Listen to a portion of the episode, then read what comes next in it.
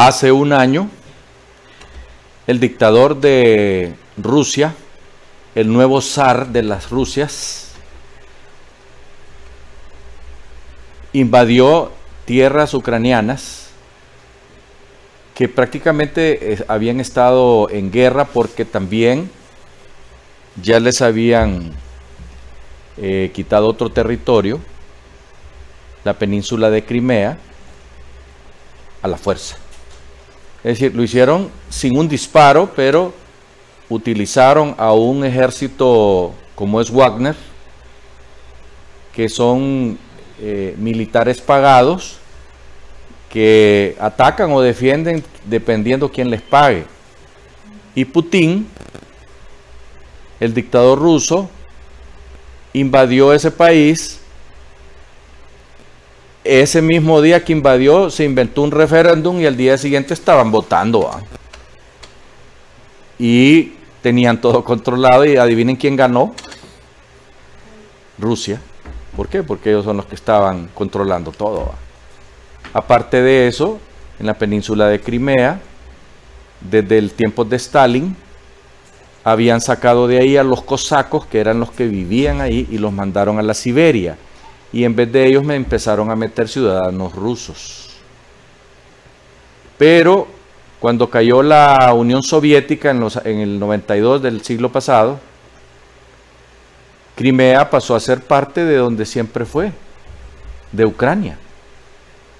Ucrania tiene vida en común con Rusia porque los Rus que de ahí viene el nombre de Rusia, por un tiempo, hace 500 o 600 años, tuvieron de capital aquí, ¿verdad? Pero no son la misma gente, ellos son otro tipo de, de personas que tienen una vida diferente. Sin embargo, estuvieron bajo la égida de la Unión Soviética por 72 años. Pero el mismo dictador Stalin les dio a los de Ucrania cuando, cuando, cuando los reconoció pues que eran parte de la Unión Soviética, la península de Crimea. La recuperaron como parte de su territorio.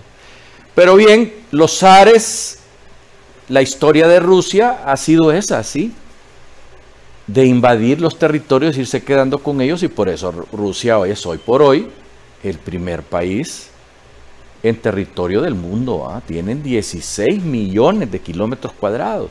Y ustedes dirán, bueno, ¿y por qué si tiene ese tamaño, qué les interesa robarle otro pedacito a Ucrania? Ucrania es un país grande de un millón de kilómetros cuadrados. Y los rusos con la invasión reciente, hace un año, habían ganado 25% del territorio ucraniano que ahora eh, los ucranianos han recuperado una parte de eso, más o menos un 5%, pero han recuperado ciudades importantísimas para Ucrania.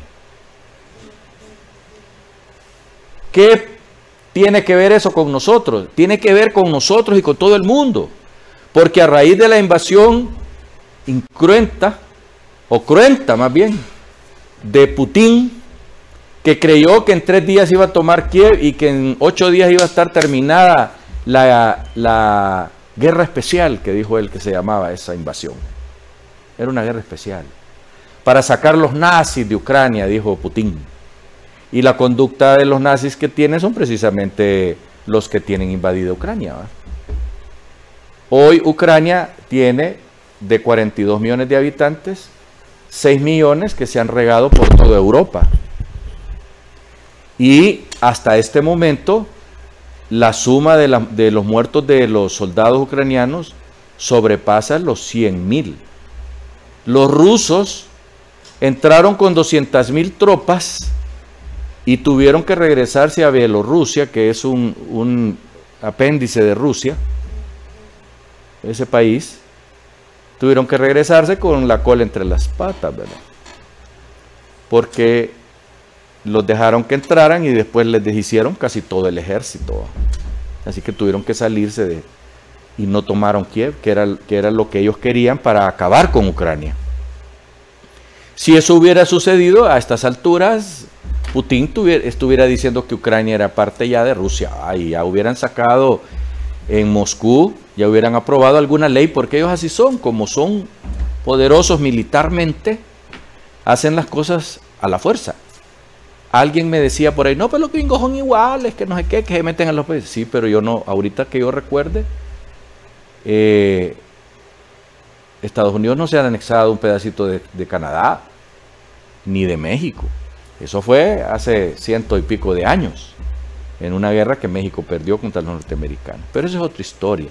Lo que nosotros que hacemos ver en este momento, amigo televidente, es que gracias a la invasión, y de gracias entre comillas, a la invasión de Putin, del dictador ruso a Ucrania, los precios del petróleo, los precios de los fosfatos que se utilizan para, para abonar las tierras en todo el mundo, porque los fosfatos solo existen en, en, territorios que están bien al norte, cerca del polo norte, y solo tienen Canadá, Rusia, y para usted contar. Entonces, el tema aquí es, es un tema no solo de expansionismo, es un tema económico también, porque a Rusia le salieron mal los cálculos. Ha dicho, ah, no, estos europeos están divididos, no, no van a defender a Ucrania, yo me voy a poder meter a Ucrania. Y después me meto en Polonia, en Estonia, en Lituania y vuelvo a ser la madre patria. La motherland que dicen los, los rusos. Pero no, no le salió el tiro, le salió por la culata. Y han perdido más de 150 mil soldados razón por la cual tuvo que hacer un llamado reciente de 500 mil reclutas más para el ejército eh, ruso. Y otra cosa que ha quedado al desnudo es que todo eso que nos habían vendido de que Rusia es el ejército, el segundo ejército mejor del mundo, después del de los gringos, que con ese ejército le dan maceta a todo el mundo, no han podido cachimbear ni a los ucranianos. Es un país pequeño que no tiene la riqueza que tiene Rusia, no tiene petróleo,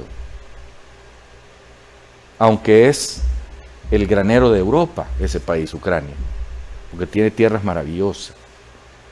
Eso es una agresión para anexarse territorios con la excusa de que quieren tener largo a los señores de la OTAN y los señores de la OTAN ya están en Lituania, Estonia y Latvia.